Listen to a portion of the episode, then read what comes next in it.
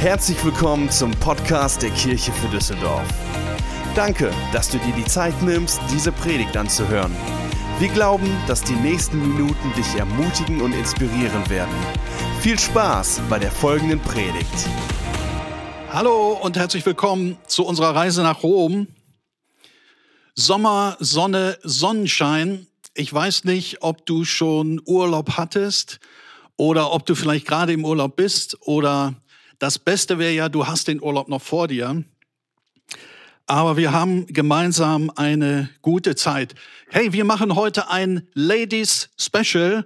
Bei uns geht es heute um Lady Sportschuhe. Es geht um Vokabeln und es geht um einen Brief an die Kirche in Rom.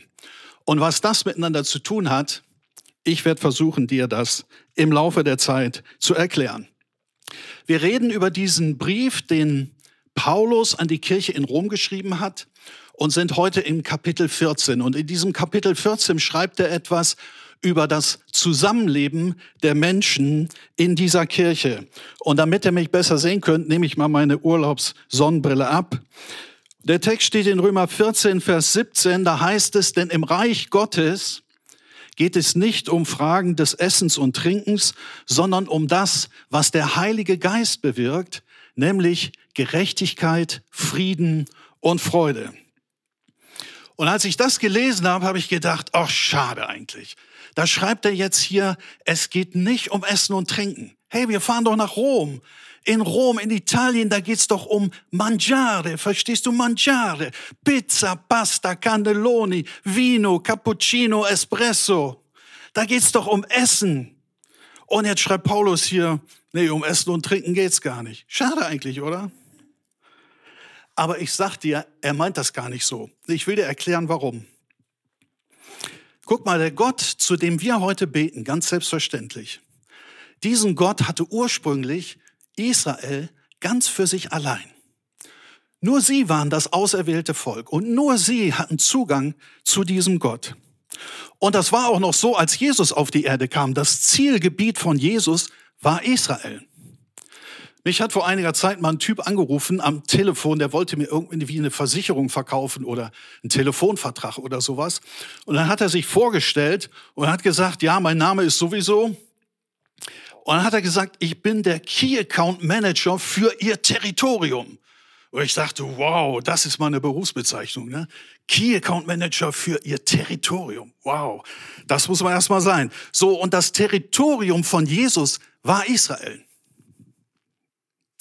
Und erst ganz am Schluss, kurz bevor Jesus zurück in den Himmel ging, hat er dieses Territorium erweitert. Er hat zu seinen Jüngern gesagt, ihr geht jetzt in die ganze Welt und predigt allen Nationen die gute Nachricht. Und da fing das an. Und dann kam Pfingsten, dann kam der Heilige Geist. Und was war das Erste, was der Heilige Geist tat? Die Jünger konnten in anderen Sprachen sprechen, Fremdsprachen, die sie vorher nicht gelernt haben. Wir reden heute über Vokabeln. Und weil gerade in Israel ein internationales großes Fest war und Menschen aus der ganzen Welt in Jerusalem waren, hörten plötzlich die Menschen aus den verschiedenen Ländern die Jünger in ihrer Sprache sprechen. Und an diesem Tag kamen 3000 Leute zur Gemeinde dazu. Und das war das erste Mal, dass die Kirche von Jesus eine Multikulti-Kirche wurde. Zum ersten Mal waren da nicht nur Juden drin, sondern Menschen aus der ganzen Welt. So, und genau so eine Kirche war das in Rom, zu, Paul, zu der Paulus schreibt. Das war auch eine Multikulti-Kirche. Da waren Juden drin und da waren Römer drin und auch noch andere Leute. Und die Juden, die hatten ihre uralte, Jahrtausende alte Tradition mit Gott. Die hatten ihre Gebote, die hatten die Gesetze, die hatten die Ordnung, die hatten genaue Vorschriften, was man essen darf, mangiare und was man nicht essen darf und welche Feiertage man einhalten muss und so weiter. Und die Römer, hey, die waren halt Römer. Die hatten diese Gesetze alle nicht, aber die hatten auch den Heiligen Geist. Die haben gesagt, was interessiert uns eure Speisegebote? Wir wollen mangiare, essen. So, und dann gab's Streit. Und genau in diese Situation schreibt Paulus diesen Brief, diesen Satz. Und er sagt, Leute, hey, halt mal an. Es geht im Reich Gottes nicht um Mangiare, es geht nicht um die Regeln, Essen und Trinken, sondern es geht um das, was der Heilige Geist bewirkt. Das ist doch wichtig. Gerechtigkeit, Frieden und Freude. So, jetzt kommen wir zu den ganzen Vokabeln. Also es sind so viele Begriffe in diesem Satz. Die müssen wir ja mal klären, was das eigentlich bedeutet. Das erste ist das Reich Gottes. Als Jesus auf der Erde war, hat er darüber gesprochen. Und als er vor Pilatus stand, hat er gesagt, mein Königreich, das Reich Gottes, ist nicht von dieser Welt. Es ist vom Himmel. Als er vorher rumging in Israel, und predigte, hat er den Leuten immer gesagt, Leute, das Reich Gottes ist nahe. Und irgendwann hat er mal gesagt, Leute, das Reich Gottes ist in euch. Oh, interessant, oder? Das heißt, er hat irgendwie das Reich Gottes vom Himmel auf die Erde gebracht, in uns. Und er hat dazu ein Gleichnis gebraucht. In Matthäus 13, 33 können wir das lesen. Er sagt, mit dem Himmelreich ist es wie mit einem Sauerteig. Eine Frau nimmt eine Hand voll, mengt ihn unter einen halben Sack Mehl und am Ende ist die ganze Masse durchsäuert. Wusstet ihr, dass man Pizza auch mit Sauerteig machen kann? Das geht nicht nur mit Hefeteig, das geht auch mit Sauerteig. Das ist eine italienische Spezialität. Mangiare, verstehst du? Die Italiener haben ihre Spezialitäten. So, und was bedeutet das, was Jesus hier sagt? Er sagt, wenn dieser Sauerteig, dieses Reich Gottes in dich hineinkommt, das verändert dich. Da geht so ein Gärungsprozess, ein Veränderungsprozess los und am Ende bist du total durchsäuert. Du bist total sauer. Nein, ach, natürlich bist du nicht sauer. Also nicht falsch verstehen. Es geht nicht darum, dass wir sauer werden. Verstehst du? Es geht darum, dass wir verändert werden. Wir könnten vielleicht sagen, was da in unser Leben kommt, das sind die Gene Gottes aus dem Himmel. Das ist vielleicht ein Bild, oder? Die Gene Gottes kommen in unser Leben und die verändern uns, so wie der Sauerteig den Teig verändert. Und wir werden Gott ähnlich. Das sagt die Bibel. Wir sollen so werden wie Jesus. Im Anschauen seines Bildes werden wir verwandelt in sein Bild. Das ist das, was passiert. Okay, zweiter Begriff, der Heilige Geist. Was ist der Heilige Geist? Also, wir sind auf einer Reise nach Rom.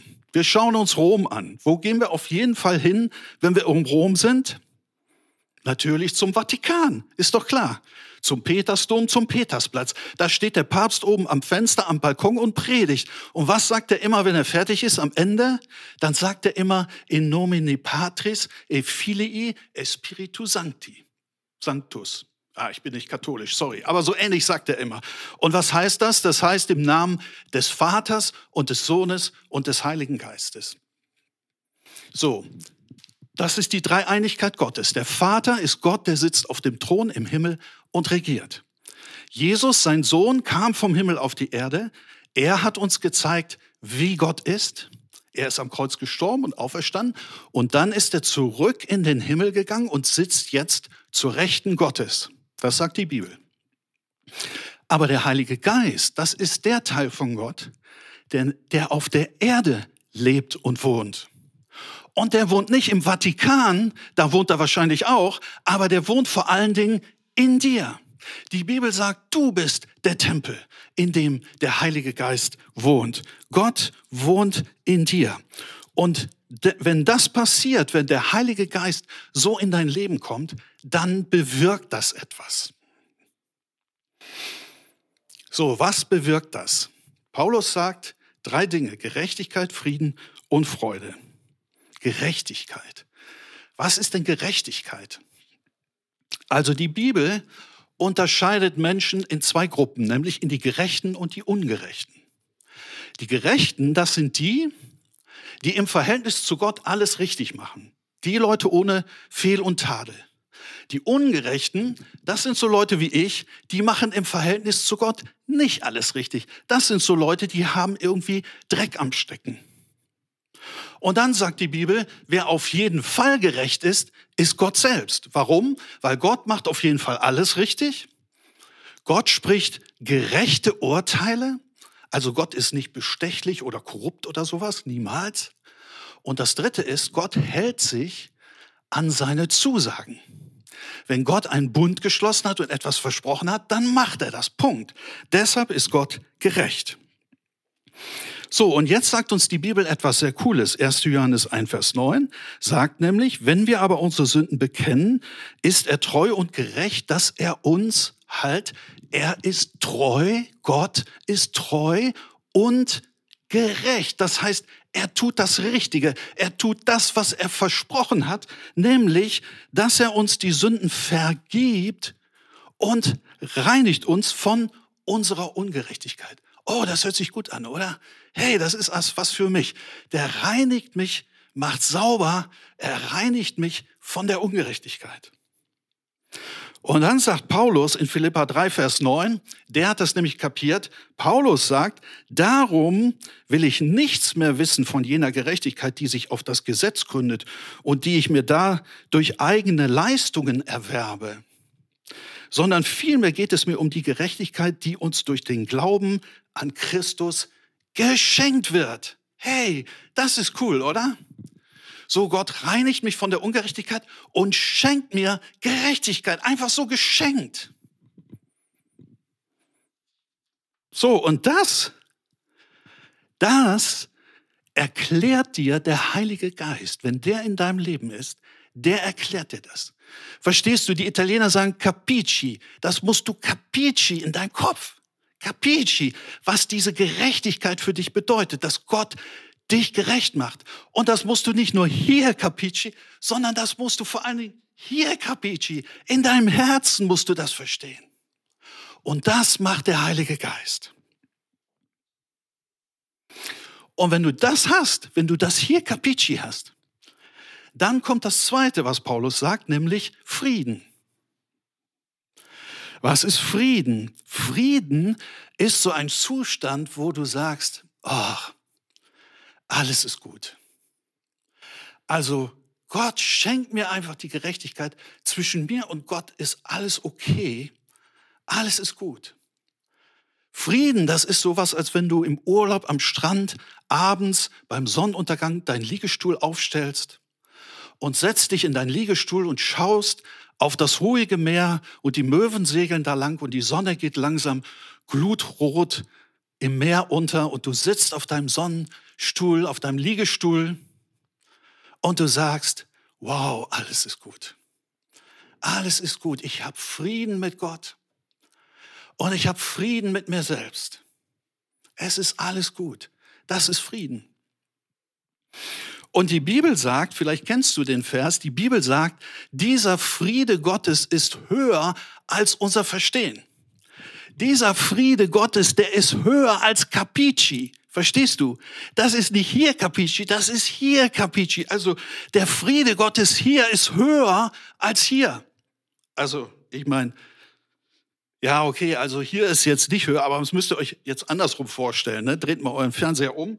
Hier ist höher als hier. Der Friede Gottes ist höher als unser Verstehen. Ihr wisst, was ich meine, alright? So, und jetzt kommt der dritte Punkt, von dem Paulus spricht. Das dritte, was der Heilige Geist bewirkt in uns, ist Freude. Was ist Freude? Leute, Freude, das ist pure Emotion. Emotione, verstehst du? Freude, also Gerechtigkeit, das ist sowas Juristisches irgendwie, ne? Also Gerechtigkeit, das kannst du irgendwie capici. Und Frieden, das ist so was ganz Stilles, so mit dem Liegestuhl am Strand beim Sonnenuntergang. Das ist so ganz ruhig und friedlich. Aber Freude, hey Leute, Freude, wisst ihr, was Freude ist? Freude ist Emotion, Freude ist laut. Und jetzt komme ich zu meinen Schuhen, die ich heute mitgebracht habe. Also ich habe ja gesagt, wir machen heute Lady Special. Ich zeige euch mal. Ich habe hier Damensportschuhe mitgebracht. Habe ich extra gekauft. Größe 40. Sehr schöne Schuhe. Sportschuhe in weiß mit so ein bisschen Glitzer drumrum. Ziemlich schick. Und vielleicht erinnert ihr euch noch, Es gab vor längerer Zeit eine Werbung von so einem Versandhandel, der fing, glaube ich, mit Zahl an und hörte mit Ando auf. Und äh, da gab es immer so diese Szene, da saßen so ein Club von Freundinnen zusammen im Wohnzimmer und hatten eine gute Zeit und dann klingelt es an der Tür und dann kommt ein, wird ein Paket abgegeben und dann gehen sie mit dem Paket ins Wohnzimmer und dann machen sie dieses Paket auf und was kommt raus? Schuhe kommen raus und dann schreien sie, yeah! Schuhe, yeah! Und dann hieß der Spruch immer, schrei vor Glück. Leute, das ist Freude, versteht ihr? Das ist Freude, Emotion, wenn du schreist vor Glück. So, und ich habe mir überlegt, ich würde gerne heute eine von euch Ladies glücklich machen und euch diese Schuhe schenken. Und Stefan hat schon gesagt, heute ist es wichtig, dass ihr im Chat angemeldet seid, denn wir machen gleich einen kleinen Wettbewerb. Ich werde euch gleich ein Schlüsselwort nennen. Und wer von euch Ladies, Schuh, Schuhgröße 40, wer die Schuhe haben möchte, der muss halt als erster das Schlüsselwort in diesen Chat schreiben, okay? So, macht euch mal bereit, guckt mal, dass ihr äh, euren Chat auf habt und euren Cursor da drin, wo man schreiben muss, dass ihr ready seid und ich sage euch gleich das Schlüsselwort und wer als erster das Schlüsselwort reinschreibt, kriegt nachher die Schuhe von mir geschenkt. Alright? So, seid ihr alle ready? Ich zähle bis drei und sag euch das Schlüsselwort. Achtung, eins, zwei, drei. Das Schlüsselwort heißt Freude. Okay. so, ich hoffe, ihr habt Spaß und während die Frauen Spaß haben, können die Männer beim Stichwort Freude an Fußball denken. Aber das kennen wir ja sowieso.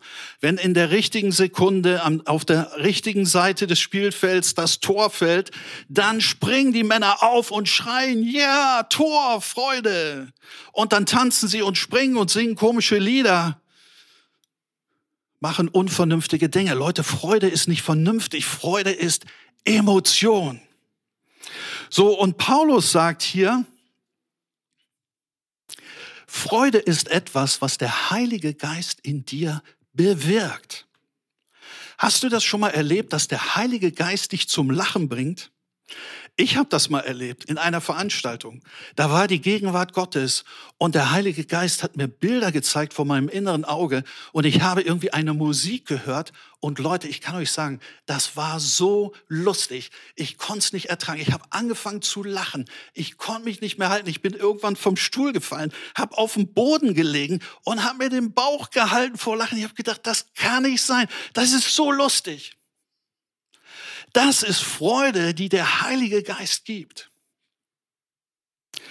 Und Paulus sagt, nein, noch einen Satz vorher. Das passiert, wenn dieser Sauerteig in dein Leben kommt. Ne? Wenn von Gott etwas in dein Leben kommt. Und wir sagen ja auch, sauer macht lustig. Ne? Sagen wir doch, sauer macht lustig. Also wenn Gott, der Heilige Geist in dein Leben kommt, hey, da kommt Freude in dein Leben. Das macht dich lustig. Und Paulus sagt, Leute in der Kirche in Rom, passt mal auf, es geht nicht um die Regeln. Es geht nicht um Mangiare, sondern es geht um das, was der Heilige Geist in dir tut. Das ist wichtig. Die Gerechtigkeit, Capici im Herzen, der Friede mit Gott und mit dir selbst und die Freude, überströmende Freude in deinem Leben. Darum geht's. So, und jetzt müssen wir das Ganze was ich euch erzählt habe, doch in den Kontext packen von Kapitel 14. Und dazu möchte ich euch kurz noch ein zweites Bild erklären, was Jesus benutzt hat für das Reich Gottes. Er hat gesagt, das ist ja nicht nur wie ein Sauerteig. Er hat noch ein anderes Bild verwendet und hat gesagt, mit dem Reich Gottes ist es wie mit einem Senfkorn.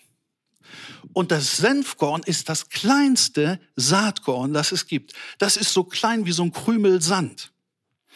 Und er sagt, mit dem Reich Gottes ist es so, als wenn so ein Senfkorn in dich gepflanzt wird und dann wächst es. Am Anfang ist es klein, aber irgendwann, hat er gesagt, wird es groß, größer als alle Sträucher im Garten. Es wird wie ein Baum und die Vögel des Himmels sitzen da drin und bauen ihre Nester.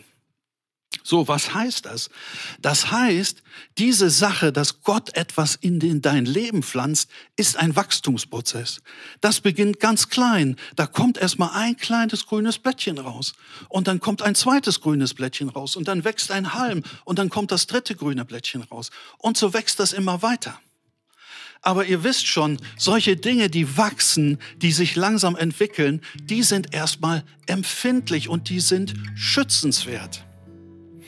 Und jetzt sagt Paulus hier in Kapitel 14, er sagt, Leute, bei euch gibt's Leute in der Kirche, die sind im Glauben schwach. Und das sind die Leute, bei denen das Ganze erst so ein kleines Pflänzchen ist. Und dann sagt er, gibt's bei euch Leute, die sind im Glauben stark. Das sind die, bei denen das ganze Ding mit Gott schon wie ein Baum groß gewachsen ist und Früchte trägt. Und dann sagt er, Leute, wenn ihr in der Kirche miteinander umgeht, dann passt auf.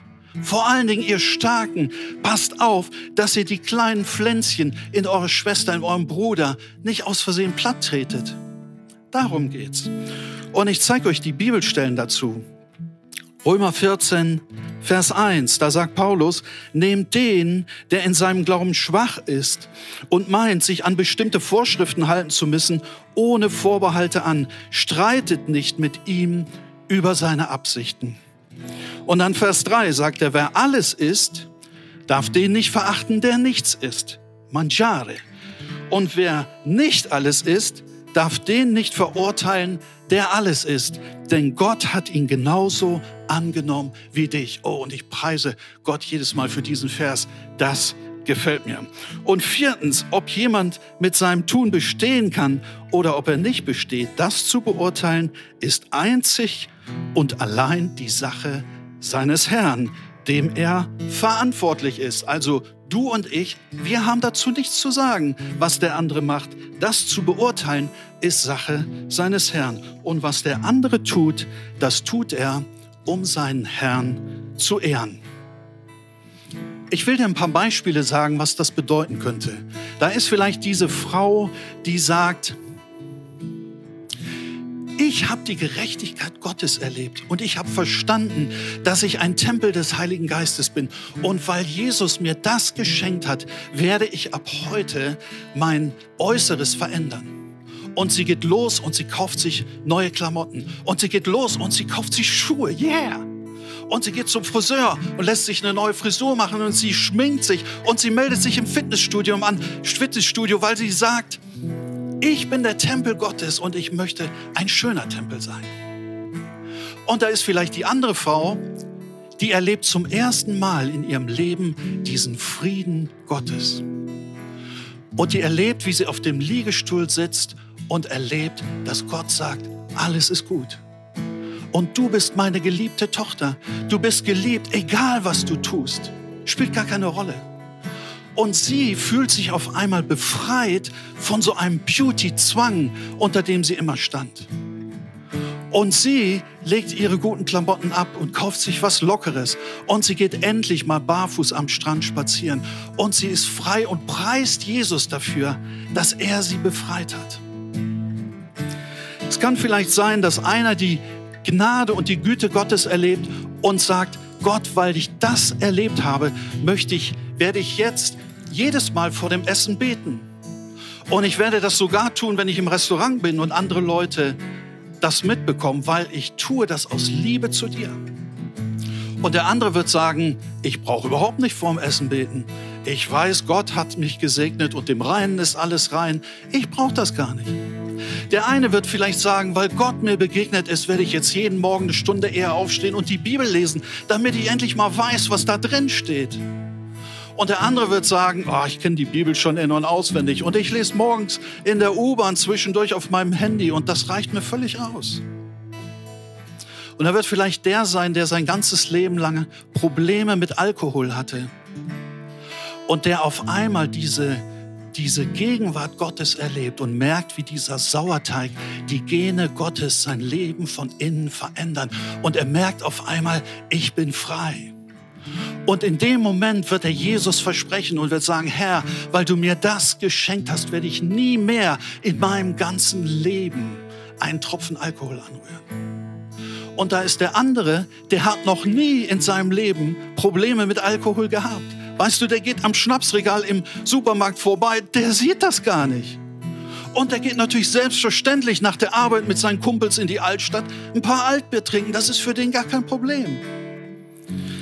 Aber siehst du, das ist genau die Situation, in die Paulus spricht. Und er sagt, und wir können weiterlesen in Vers 13, er sagt, Leute, achtet darauf, alles zu vermeiden, was dem anderen ein Hindernis in den Weg legen und, sorry, ihn zu Fall bringen könnte. Das ist wichtig. Und dann kommt unser Vers, den kennt der 17, denn das Reich Gottes geht es nicht um Manjare, sondern um das, was der Heilige Geist tut, Gerechtigkeit, Frieden und Freude. Und dann kommt Vers 20, da sagt er den entscheidenden Satz, er sagt, zerstöre nicht das Werk Gottes in dem anderen. Darum geht's. Darum geht's. Zerstöre nicht das Werk Gottes. So, was sind meine Actionpunkte? Zwei Punkte für euch. Number one ist für dich selber. Der erste Punkt heißt, kümmere dich um dieses Königreich Gottes in deinem Leben. Jesus hat gesagt, wenn du wissen willst, wie die Prioritäten sind, ich habe eine klare Aussage. Jesus hat gesagt, trachte zuerst nach dem Reich Gottes und seiner Gerechtigkeit, right? So trachten ist so ein altes Wort, aber es heißt nichts anderes als, das Reich Gottes soll bei dir Prio 1 sein in deinem Leben. Das, was der Heilige Geist tut, Gerechtigkeit, Frieden und die Freude, das ist Prio 1 in deinem Leben. Und kümmere dich darum. Und das ist mein Punkt für dich heute Morgen. Hey, streck dich danach aus. Leute, das ist so wichtig, dass wir das haben. Streck dich danach aus. Setz dich hin und bete zu Gott und sag, Gott, ich will diesen Sauerteig in meinem Leben. Ich will, dass du mein Leben veränderst. Und ich will deine Freude haben. Ich will diese Freude erleben, die von dir kommt. So, und das zweite ist, mein zweiter Punkt ist, gewinne, gewinne eine neue Sicht für Kirche. Weißt du, Kirche ist kein Club von Gleichgesinnten, sondern Kirche ist ein multikulturelles Team von Menschen, in denen der Heilige Geist wirkt. Überleg dir das mal. Und Jesus hat gesagt, und lasst uns, vorher sage ich euch, lasst uns aufpassen, dass wir nicht das, Heilige, das Werk des Heiligen Geistes in dem anderen irgendwie beschädigen. Jesus hat gesagt, ich werde das zerknickte Rohr nicht zerbrechen. Also wenn dein Pflänzchen vielleicht schon geknickt ist, Jesus sagt, ich zerbreche es nicht. Und ich werde den glimmenden Docht nicht auslöschen in deinem Leben. Und Leute, lasst uns das so machen wie Jesus. Alright? So, mein letzter Punkt. Wenn du sagst heute Morgen, weißt du, Uwe, diesen Gott kenne ich eigentlich noch gar nicht. Und ich hätte gerne diesen Gott auch in meinem Leben. Diesen Gott möchte ich kennenlernen dann kannst du das heute Morgen tun. Das ist ganz einfach. Es geht mit einem ganz einfachen Gebet. Denn Gott schenkt jedem Menschen seine Gerechtigkeit, auch dir. Und wir können einfach ein einfaches Gebet miteinander beten, was jetzt gleich eingeblendet wird. Und wenn du das bist, wenn du sagst, ich möchte zu diesem Gott kommen, ich möchte mit diesem Gott leben, dann bete jetzt einfach dieses Gebet mit mir. Vater im Himmel, ich komme zu dir so, wie ich bin. Ich möchte dich in meinem Leben haben. Vergib mir meine Sünden und reinige mich von meiner Ungerechtigkeit. Gib mir das Geschenk deiner Gerechtigkeit. Heiliger Geist, komm in mein Leben und verändere mich. Gib mir deinen Frieden und deine Freude ich will dir folgen mein Leben lang. Amen.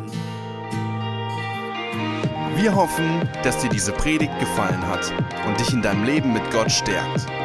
Wenn du Fragen hast, schreib uns einfach an info at kirchefürdüsseldorf.de. Außerdem bist du herzlich eingeladen, unseren Gottesdienst sonntags um 11 Uhr zu besuchen.